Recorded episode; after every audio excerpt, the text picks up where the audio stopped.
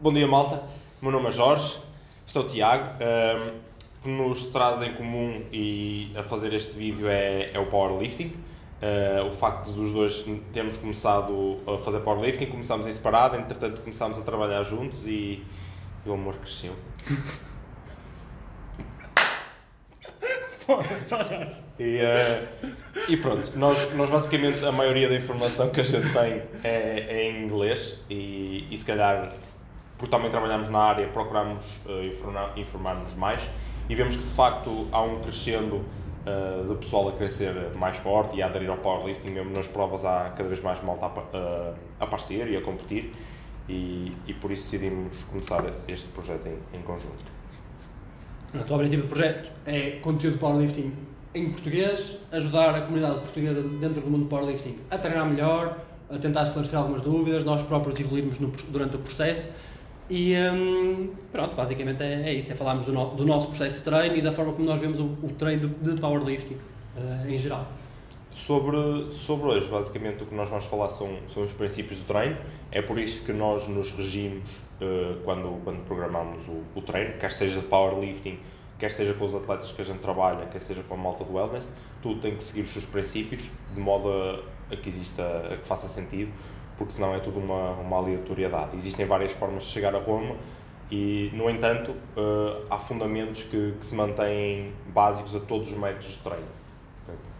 Sim, há princípios transversais sobre os quais nos uh, temos que reger para, para a prática de powerlifting ou de qualquer outro desporto ou atividade uh, do âmbito esportivo, porque senão vamos estar a, a planear sem um rumo, sem termos uma ideia muito bem definida daquilo que queremos fazer. Portanto, hoje, e sem mais demoras, o primeiro e principal princípio do treino de powerlifting e não só, chama-se especificidade. E o que é que isto significa, Jorge? Isto vai nos ditar basicamente o que, o que é, qual é o nosso objetivo. Se caso a gente pratique desporto, para nós powerlifting, a nossa especificidade é levantar o máximo de carga para uma repetição. E isso é, isso é a nossa base desportiva. Podemos também pensar no sentido de qual é o objetivo deste exercício. Se eu quero um objetivo para, para hipertrofia, se calhar não vou fazer carga. A especificidade aí é, é zero, não vou andar de bicicleta. Uh, deverei fazer para 3 repetições, um exercício para 3 repetições? Se calhar sim, mas se fizermos algo para 8, 12 repetições, estamos a ser se calhar mais específicos, conseguimos acumular mais volume de treino. Uh, e, e a especificidade pode ser então basicamente consoante estas duas coisas.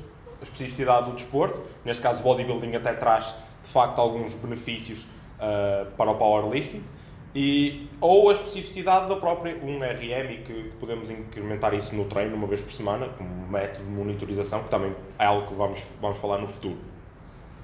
Portanto, dentro do, da especificidade, mais uma vez, nós temos várias camadas, na minha opinião. A primeira camada é a prática uh, semanal dos nossos uh, levantamentos de competição, digamos assim, supino, agachamento e peso morto sendo que para que nós estejamos habituados a cargas pesadas, temos de estar com cargas pesadas. E então, isto não quer dizer que vamos fazer um RM todas as semanas, nem uma repetição máxima, nem 3 RM, nem nada do género, mas vamos semanalmente expor a cargas pesadas. E eu e o Jorge temos a tendência de semanalmente nos pormos a um single, ou seja, uma repetição entre 85 e 92, 93% do nosso um RM. Não quer dizer, isto são pronto, é a nossa heurística, é aquilo que nós fazemos connosco, não quer dizer que tenha a ser assim para todos, mas é uma forma de nós, quer monitorizarmos o treino, quer mantermos específicos na nossa abordagem ao, ao processo. Uh, e este, pronto, é o primeiro princípio basilar no powerlifting, treinar estes levantamentos com cargas pesadas, estar, sentirmos confortáveis com isso e aumentarmos a nossa nosso skill, a nossa técnica, a nossa eficiência perante estas mesmas sim, cargas. Sim, mover cargas pesadas é uma skill e nós temos que desenvolver a capacidade de estar, por exemplo, a sair do, do squat lá de baixo e, e não desistir e estar ali a grindar e basicamente isso é uma capacidade. Nós não fazemos isso sempre, mas se calhar expormos a uma repetição máxima é algo que fazemos, uma perto de uma repetição máxima, é algo que fazemos num, num weekly basis para, para todos os exercícios e dessa forma conseguimos perceber qual é o nosso ponto de situação. Eles vão subir e descer, as coisas vão, vão ser ondulatórias, não vamos estar sempre a subir carga na nossa, na nossa 1RM e, e ela nem sempre vai ser confortável, mas perceber as tendências da, da mesma. Sim, e a tendência, isso sim, esperemos que a tendência seja de progressão ao longo do tempo e de subida ao longo do tempo.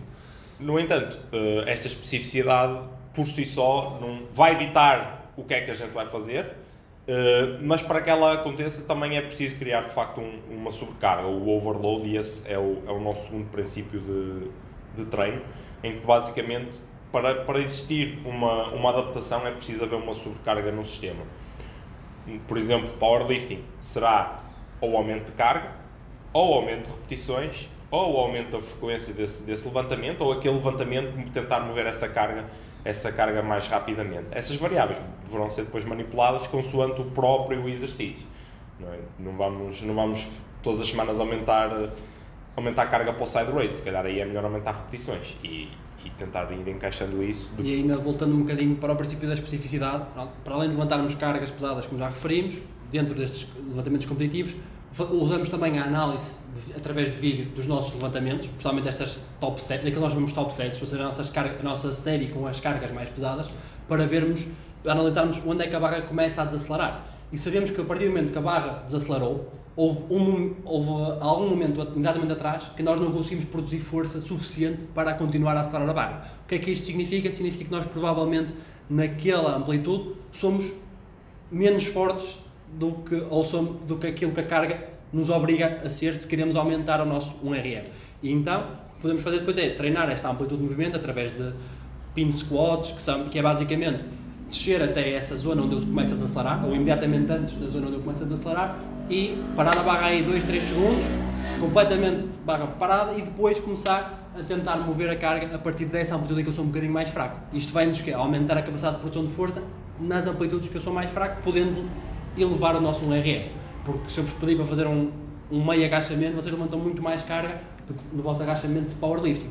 Porquê? Porque não têm que passar pelos ângulos mais difíceis do, uh, do exercício. Portanto, esta questão dos sticking points é também primordial na Sim, abordagem a, nossa, a nossa 1RM está sempre definida pelo nosso sticking point. Exatamente. Não é nosso, é pelos outros, porque os outros de facto já conseguimos movê-la. O nosso weakest link in the chain, digamos assim. E aí, por exemplo, pin squats, a especificidade do pin vai ser de facto abordar onde, onde é que somos mais fracos. E, e usamos os pins no sentido de, ok, queremos trabalhar a força nesta angulatura. É, esse sticking point pode ser por fatores musculares que é difícil de prever, portanto o mais fácil é mesmo trabalhar essa parte neural nesses ângulos, porque fazer pin squats para 8 repetições, se calhar não. E depois, não, lá, não como é. o Jorge está a dizer e bem, é a questão quer da parte neural e depois, se nós olharmos para a especificidade, os nossos aumentos de capacidade de produção de força são específicos também para os ângulos que nós trabalhamos. E ao usarmos um pino, o que é que isto significa? Significa que vamos produzir uma contração concêntrica muito lenta ao sair lá de baixo, ou seja, estamos quase a mover uma carga à velocidade que vais mover um RM, o que permite expor o sistema nervoso à produção de força mesmo naquela amplitude e continuar a grindar sobre aquela amplitude e isso vai claramente trazer adaptações favoráveis nesse sentido. Obviamente, quando fazemos este tipo de trabalho, usamos tudo aquilo igual ao nosso exercício de competição, digamos assim, exceto a amplitude do mesmo. Exatamente.